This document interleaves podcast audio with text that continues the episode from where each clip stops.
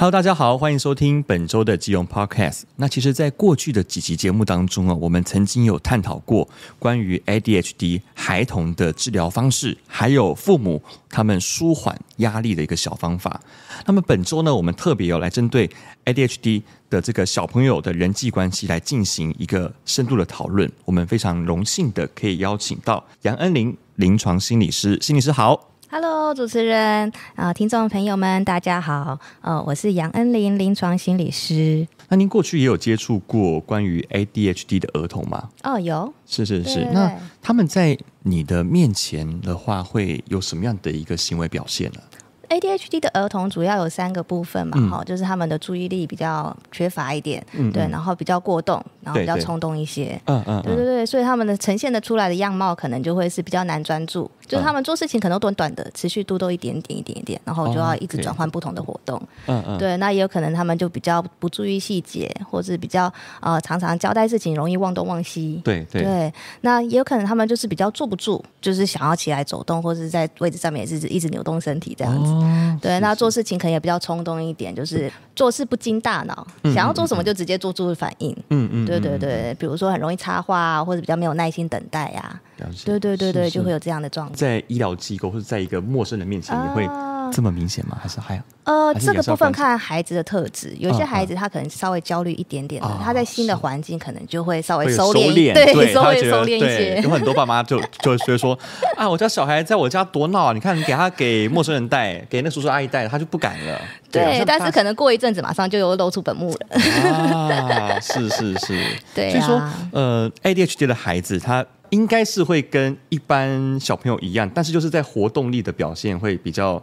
精力充沛嘛？对，其实也有两类型啦。有有一类型的是他们就是活动力就是比较充沛一些，这样子，比较好动一点。但有一些可能就是没有，但是他注意力真的很分心、很分散，这样子。哦，这样子哦。嗯，因为我的印象就是，感觉活动力好，他就可能会跟性格外向会比较有关。那性格外向。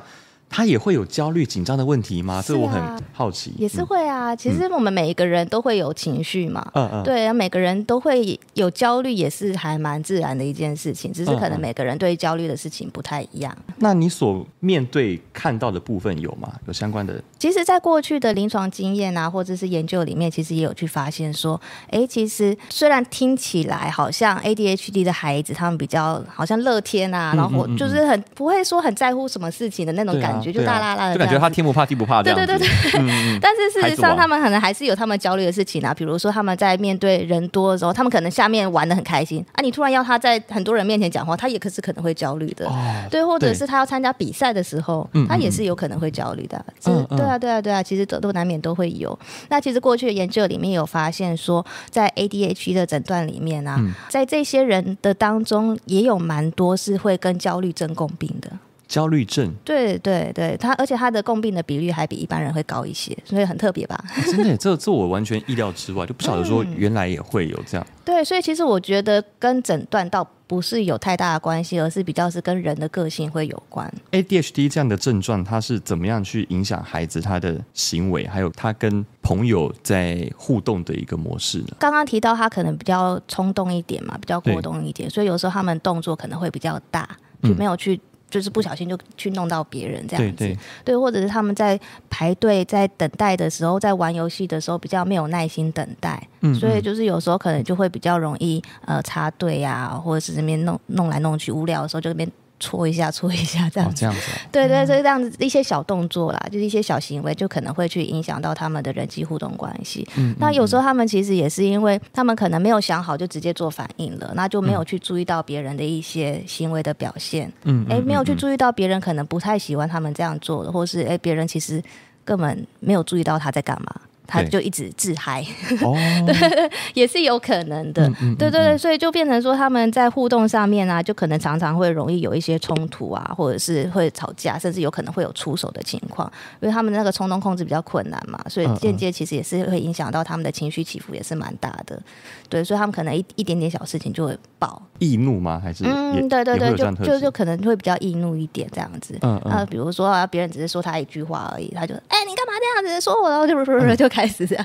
对，可是其实根本没有什么啊。对对对，对对，但是他们其实他们的优点就是他们情绪来得快也去得快了。对对对，嗯、所以可能也不会说吵太久，但是就是那个当下那个控制没有办法控制好这样子。嗯嗯，那我们如果是他们的长辈啊师长的话，我们我们要怎么去？辅导他怎么去教导他们？第一个事情是我们要先认知这个孩子他的特质是怎么样，因为其实虽然他诊断可能一样，嗯、但是每个孩子的样貌可能是不一样的。嗯嗯，嗯对，所以我们第一件事情要先认识孩子的特质，然后孩子的这个诊断会可能会有哪些的状况。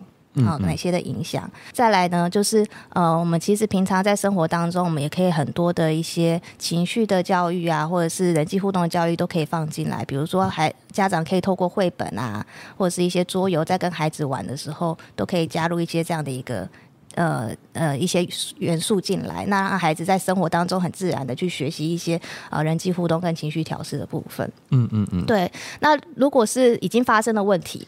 那事后呢？那个事后的讨论就会很重要。嗯嗯嗯。对，那事后的讨论其实也是蛮多 Mega 要注意的，就是呃，在情绪的当下，我们不做任何的教导。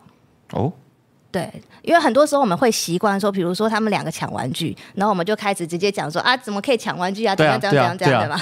大家都这样子。对对对对，但是当下其实孩子根本听不进去啊。哦，他说我想要玩具，你不要跟我讲那么多，他很紧张。然后不然就会讲说啊，他都是他啊，怎么会说我嘞？对不对？就很多情绪就一直又往下陷了。那那这样就很难去做一些讨论。是是。对，所以通常我们会鼓励家长或者是鼓励老师，是说这是在情绪缓和之后，嗯，我们再去讨论问题的解决。哦。对，那所以我们一定先安抚情绪。那安抚情绪完之后呢，问题的解决要怎么去做呢？就是我们可以带着孩子去看刚刚发生什么事情。嗯、但是大人的态度很重要的是说，我们是不带任何评价的。嗯嗯，对，我们是客观的去跟孩子讨论，因为其实孩子很敏感的，他可以感觉到说，哎，你大人的态度，你就是要指责我嘛。对，那我干嘛要跟你讨论？嗯，嗯，对不对？所以他，所以大人的态度一定是先调整好，说我们是要客观的去跟孩子讨论刚刚发生什么事。嗯，嗯，那我们就可以跟孩子去去探讨说，哎，是什么事情发生，然后发生，然后有这样的行为，那后来有什么样的结果？嗯，嗯，对，那这样的结果其实都不是我们想要的嘛。也就是可能会有人受伤，或是其实你也会被骂，也不是你想要的啊。对啊，所以那如果从头来的话，我们怎么会做会比较好？了解，就是帮他把他可能会面临到的状况分析给他听，然后让他去理解说你这样做，就是你不用直接告诉他你是错的，但是你可以告诉他这样的结果是怎么样。对对对，他当他自己的脑袋当中带入这些情境之后，他就懂了。嗯，哦，原来我刚刚。不小心做错了，是，而且这样的效果会比我们直接教导他说：“哎，你刚刚怎怎样怎样怎样，应该要怎么样怎么样。”这个效果会更好，因为是孩子他自己去觉察到，然后他自己提出了一个方法。确实，我觉得这样比直接打骂来的好太多。就是他真正知道他的犯错的点在哪边。他你打他，他可能只说：“哦，这样可能打我。”但他他永远没有办法意会到原因是什么。对对对对，对。但是有些家长就会说：“啊。”不打他就学不起来，啊，对呀，啊，对，或者是你这样讨论完有用，下次还不是一样？嗯嗯，对。可是其实就要有一个观念是说，嗯，绝对不会是一次就有效，因为其实大人们也会犯错啊。嗯，嗯，嗯，但是那个错误的经验就是我们一个学习的机会嘛。对对，所以一次一次的这样的讨论，一次一次的学习，其实孩子就慢慢去抓到那个自我控制的部分，要去怎么做。嗯嗯嗯。嗯，那我们再拉回来讲说关于。ADHD 的孩子，他会产生焦虑这个事情，是就是会产生焦虑的来源，它的原因是什么啊？嗯、觉得这还蛮看个人的，嗯、就像我焦虑的事情跟您焦虑的事情，可能也都不一样，哦、不太一样，对不对？对对对。嗯，但是我今天在思考这件事情的时候啊，我就在想，如果从 ADHD 的诊断来看，他们的注意力不足，嗯、然后冲动控制比较困难，所以他们在生活经验里面。可能一般人觉得好像很容易做到的事情，对他们来说其实是困难的，会需要耗费很多的心理或是认知的资源，才有办法去做到。比如说，呃，像上课的时候，他们可能很难持续的专心，那就开始可能会东张西望，那有时候可能会影响到同学或是影响到老师，或者是他们自己的学习效果也不是这么的好嘛。那再来也有可能是他们在考试的时候，因为他们太容易粗心了，所以其实也是会影响到考试的成绩，考试就会表现不好。嗯嗯，那还有一个状况是，呃，他们的组织能力不是那么好，所以他们的收纳有时候就会很有状况，比较乱嘛？对，是 就是常常学校的老师就会反映说，啊，孩子周围的就是垃圾很多，对，就杂物啦，对。对对，所以他们其实你就大概可以想象说，他们在生活当中大概很容易被责骂。啊，对，然后或者是他们自己可能也会觉得说，为什么我都做不好？嗯嗯，对对对对对，天哪，对，所以这样长期下来，其实对他们来说也是一个蛮大的压力，所以他们可能常就会有一个认知是说，哎，我会不会去？去我会不会表现不好啊？我会不会在比如说我在比赛上面比较没有办法达到别人的期待，或者达不到我自己想要的那个目标？嗯，嗯，对，那这种情境下面就也很容易就可能会有焦虑的情情况。他他可能会有自责的成分，然后也会有。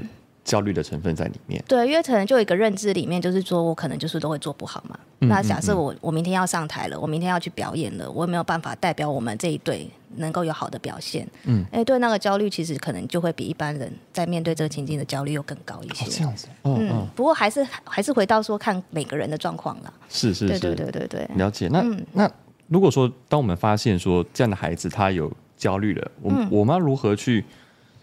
帮助他去处理他自身的焦虑呢？啊呃，我们分两个部分好了，先从大人的部分来讲。呃、大人大人部分呢，其实我们可能要先做的事情是调整我们的心态。嗯，我们现在指的大人是成人的 ADHD 还是呃成我们父母亲？对对，父母亲或者师长的部分这样子。Okay, okay, 呃、对，因为我们要帮助孩子面对焦虑的这件事。对对对。那有时候其实，在我们大人来看孩子的时候，我们有时候会觉得说。这件事情有这么严重吗？有必要焦虑成这样吗？有必要担心成这样吗？对不对？嗯嗯。所以有时候我们就会对孩子的态度就可能会比较是有时候比较开玩笑，或是有点指责的样子，说啊你。有什么好担心的？就去做就对啦，这样子。嗯嗯嗯，可是这样的对这样的状况对孩子来说，其实会更大的压力，而且蛮挫折的。哦、因为孩子其实可能他也抓不太到说自己的焦虑是不合理的。嗯嗯。对，那因为那个感受就是很真实的嘛，他就是真实的感觉到自己的状态就是不舒服，不就是很不对劲这样子。对对，所以第一个是大人的态度要先调整，我们是去倾听孩子的状况，然后去接纳。试着去理解，在孩子的角度去理解孩子到底怎么了。这样，第二件事情呢，我们要去看的是孩子在哪一些情况下面会容易焦虑。情况？哦、对对对对，因为孩子自己可能也不见得完全归纳得出来，但是大人在在孩子的时候，我们都其实都可以看得到。比如说，他是对某一些特定的人啊，或是特特定的地方，或者是特定的事件啊，或者是特定的物品，还有对哪些。情境下面会有比较容易焦虑的，那我们先把它整理出来。然后呢，我们也可以去看说，哎，他对于是不是对于那种比较不熟悉，或者是哎那种不知道会发生什么事的情况下面，也比较容易感到焦虑。嗯，那假设是这样的话，其实我们就可以陪他去做一些练习，比如说在进入陌生环境前，我们先跟他预告可能会发生什么事，然后可以怎么做。对，那这样的一个讨论，让孩子有一个心理准备。这样子情况下面，他在。进入那个情境的时候，就比较不会这么的焦虑哦。对，预先告诉他，然后慢慢重拾他的自信心。这样对对对对对对。其实有时候提升孩子的问题解决能力，他的焦虑感也会降低一些，因为他比较知道怎么做了嘛。嗯嗯嗯。第三件事情是要看的是他的焦虑程度有多高。哦，嗯，因为有时候其实我们每个人都有焦虑的时候啊，可是那个焦虑的感觉可能不见得强烈到我很会影被影响到。嗯嗯嗯，对，因为其实情情绪焦虑的这件事情有时候是一个助力。嗯嗯。嗯，他有时候是帮助我们，就是在让我们去面对事情的时候有个预预先的准备。嗯嗯。嗯，比如说我对于考试的焦虑，那我就会去想办法把书读好嘛。对。对，那我考试就可能会比较好一些，这样。是。对，所以适当的焦虑是 OK 的，但是如果这个焦虑程度高太高，可能已经出现那种。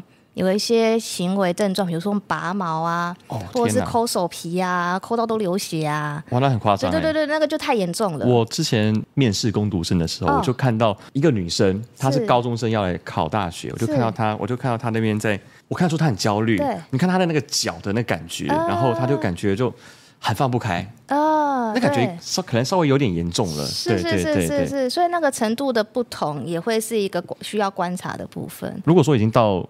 伤害到自己的身体的话，嗯、我觉得可能要马上介入了。对对对对，那就一定就是会建议就是要去医院，然后做评估跟治疗部分，有可能会需要药物跟心理治疗同时的进行。真的有这么严重的在？有有有有有有，嗯嗯，是实在是对，的确是有，但是虽然，呃。可能相对于单纯 ADHD 的孩子来说，比例是不多啦。嗯嗯。但是实际实际上还是会有这样的孩子出现，这样。嗯嗯，嗯。对，那有时候他们可能也会焦虑到影响到他们的人际呀、啊，或是学业的状况。比如说有些孩子焦虑到不敢上学，就拒学了嘛。嗯。对，那这也是一个可能性。对，所以都会蛮鼓励说，在发现孩子已经有一点点状况的时候，我们就尽尽早的做介入，才不会到了那么晚。再去做处理，其实是更困难的。对对对，嗯、因为那是进跟别人谈，是他的前前额叶嘛，对不对？他、嗯、的发育的部分。对对对。初期还可以用药物去控制，然后等到长大之后，他自己有约束力了，可能就比较好一点。对对对对，这比较是针对在 ADHD 冲动控制的部分了。那情绪的部分就跟我们大脑里面边缘系统那就又、哦、又不太一样了。对，所以情绪有情绪的用药。嗯。对，那 ADHD 有 ADHD 的用药。哦，是是是是是。ADHD，他跟 ADHD 的孩子，他跟其他人在建立这种关系的时候，通常会遇到什么样的问题呢？在建立关系的时候，第一印象就会还蛮重要的嘛。嗯，那有时候我们会遇到一些 ADHD 的孩子，不是每一个，但是有一些孩子，他可能因为他自我的控制不是这么好，所以他有时候。比如说流个鼻涕就直接手这样擦，哎呦，对，然后就是就会搞得自己身上就有点脏脏的、细细的这样子，对。对，或者是他环境整洁就不是这么好，那就会影响到别人对他的观感，所以这个第一印象没有做好的时候，那就可能会影响到后续别人会不会想要跟你互动嘛？哦，对对，这是一个他可能他可能在你第一眼就判定你这个人的刻板印象是什么了，对，所以这个就这个我们就会跟孩子去讨论这件事情，对，我们我们要如如何让他知道呢？哎，我们就会带他去看看，他觉得在班上的每个小孩的穿着啊，嗯、或者他们的那些仪容的状态是怎么样啊？哎、嗯，然后我们去观察一下，哎，哪些人会比较容易交得到朋友，哪些人可能比较困难一点？对，让他慢慢去发掘，说，哎，那自己哪些地方可以做一些些调整，可能会比较容易跟。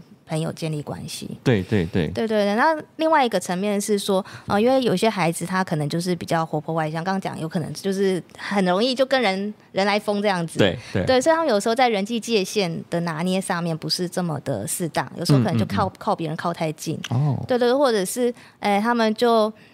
好像跟你很熟一样，可 是 其实跟他就很陌生这样子。自来熟。对对对，然后就是人家就会觉得，呃、对，对，就会觉得有点尴尬，或是哎，就明明才刚认识，就说哎，你那可以给我吃吗？哦、啊，对，这人家就会觉得很奇怪啊，对，所以就会让别人就会有一点点感觉。要拉拉拉开距离一些，这样、呃、有有有些可能还没办法那么快适应跟你熟的部分。对对对，那有时候我们也会担心孩子一种状况是他太过于乐于分享了，所以有时候、嗯、分享不是好事吗？对，但他有时候就把所有事情都讲光光了。我家很有钱哦，我爸妈在做什么的？啊、哦，那种人身安全我们就会有一点担心、这个。这个我觉得可能无关 ADHD，对，这可能无关 ADHD。对对，这有时候也是个性的部分。对个性，对对，确实有些小朋友他他很爱讲，很很爱去炫耀哦，我家怎样怎样怎样的。对。对对对对，当然这个我们都都会去跟孩子讨论，要拿捏那个分寸，这样。嗯嗯嗯。那我们都知道说，其实 ADHD 它它的表现会比较活泼嘛，嗯、然后可能会呃稍微会情绪控管会有一点点小障碍。嗯。那这样的孩子会比较容易遭到他们的，因为他们本身比较特殊的原因，所以会比较容易遭受到同才孩子的一个排挤，所以会有一些可能会有一些人际障碍啊，人际关系的一些问题。嗯、那我们是他的家长或是师长的话，我们要如何去处理这样的一个状态？然后有没有什么样的一个方法或是策略，然后来避免说这样的孩子在他往后的人际关系上面会受挫？对，那个人际技巧的训练就会蛮重要的。嗯嗯。对，所以，嗯、呃，如果我们遇到还有这样类似的孩子，他有这样的问题的时候，我们就会鼓励他可以去上一些人际互动的课程，像心理治疗所其实就有提供这样的一个服务。嗯，对对，就让孩子透过我们可以透过个别的讨论，或是在他们小团体的互动里面，让他们去做练习。嗯，对，然后就可以学习一些人际互动的一些技巧，这样子。嗯、对，还包含情绪调试的部分，让他们在人际团体当中的适应会更顺畅一些。有没有什么技巧可以帮助就是 ADHD 的孩子，然后？嗯去跟其他的小朋友们就是建立友谊呢？嗯，刚刚我们可能有提到说，就是孩子他可能比较是就是比较冲动一些嘛，所以没有去注意到别人的部分，嗯嗯嗯，所以有时候我们就会蛮鼓励跟孩子去练习停想行。停想行，对，要先停下来，嗯，停下来，然后想一想，然后再去行动。哦，行动。对，那我可以跟孩子举例说，比如说啊、呃，就像红绿灯一样。嗯，如果今天红灯了，那我们还冲出去的话，可能就会，会撞到，对，会车祸嘛，会受伤，嗯、可能有我，不管是我受伤或者是别人受伤，都可有可能嘛，对不对？对，所以呢，如果红看到红灯的时候，我们就要停下来。嗯嗯嗯。对，那黄灯的时候，我们放慢速度想一下。对对，想一下，哎，我这么做 OK 吗？还是我怎么做会比较好？嗯，嗯，对，那想好之后，我再去做反应。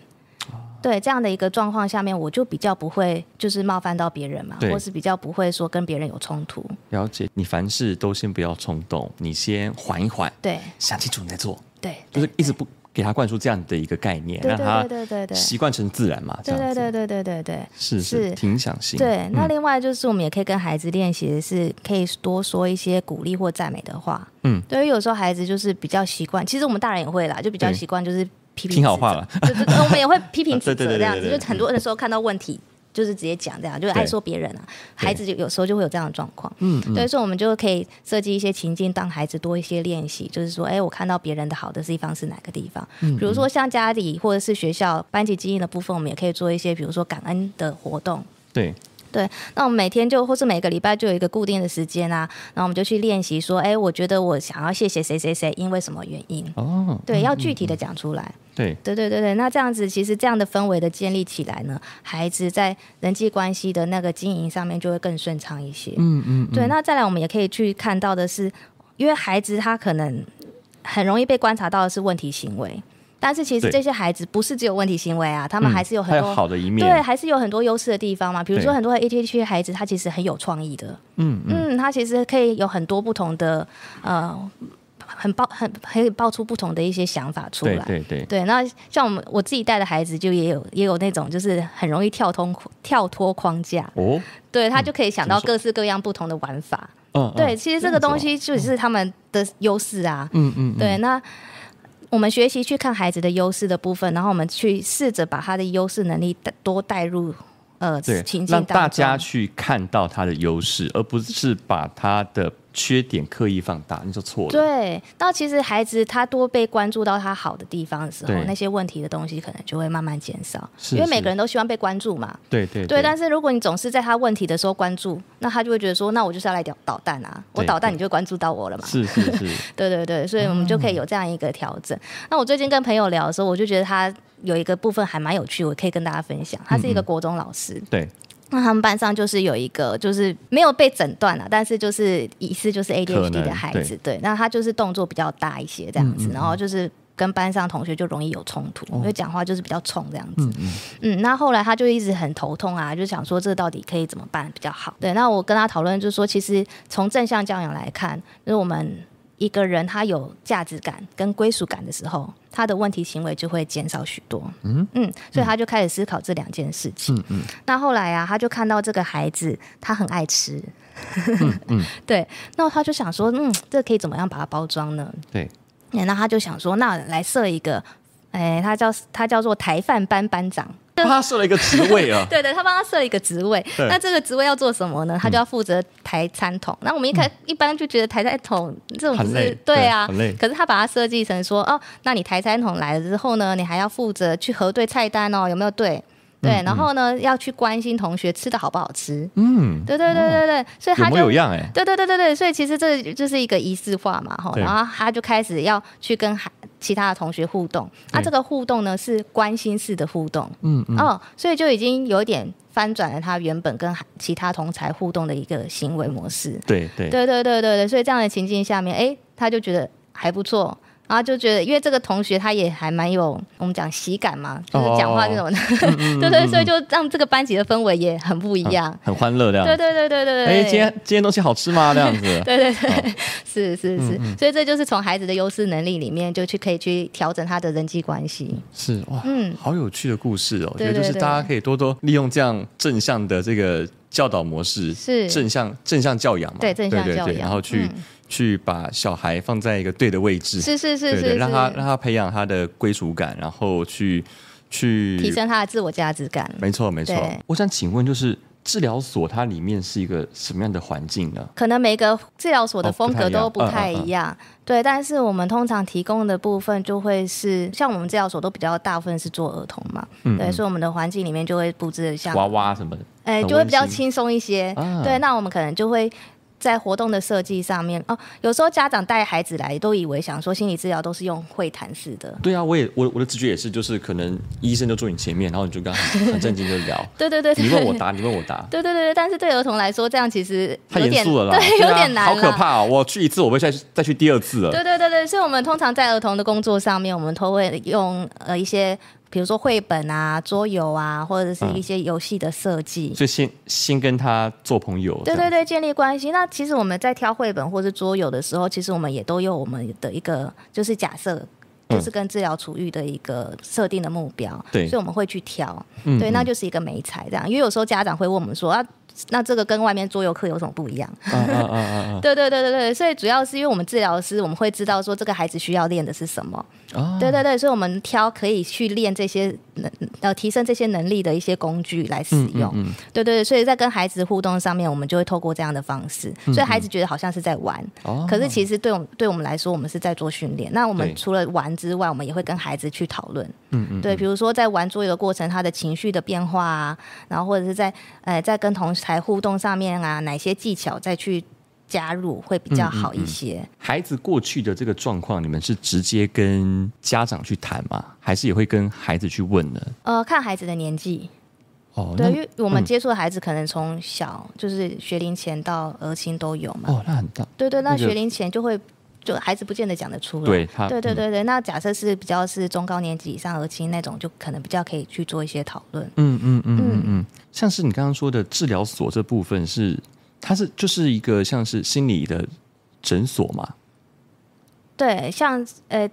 如果诊诊所里面通常是有医师，嗯嗯嗯，对对，对，但是治疗所就是里面都是心理师，哦，心理师，心理师，对对对，我们没有医生。他是公部门吗？还是就是呃类似像诊所？他不是医疗机构，不是医疗哦，不是医疗哦，对对对，不能拿诊所来比。对，可能如果用大家比较能够理解的是像诊所的概念了，但是因为我们没有医生，所以都是治疗师在里面。是是是是。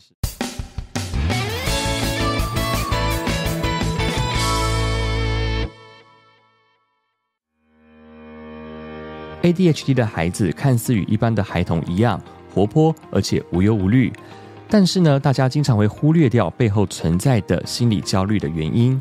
由于孩子本身会产生冲动而且不专注的症状，在与同才相处时，容易在人际关系上面遭遇到挫折。而陪伴孩子面对焦虑的情绪，并且呢，适时的注意孩子的交友互动，适时的给予指导，帮助孩子接受学习、社会化的过程，才能够迈向健康的行为来成长。就用 Podcast，我们下集见，大家拜拜，拜拜。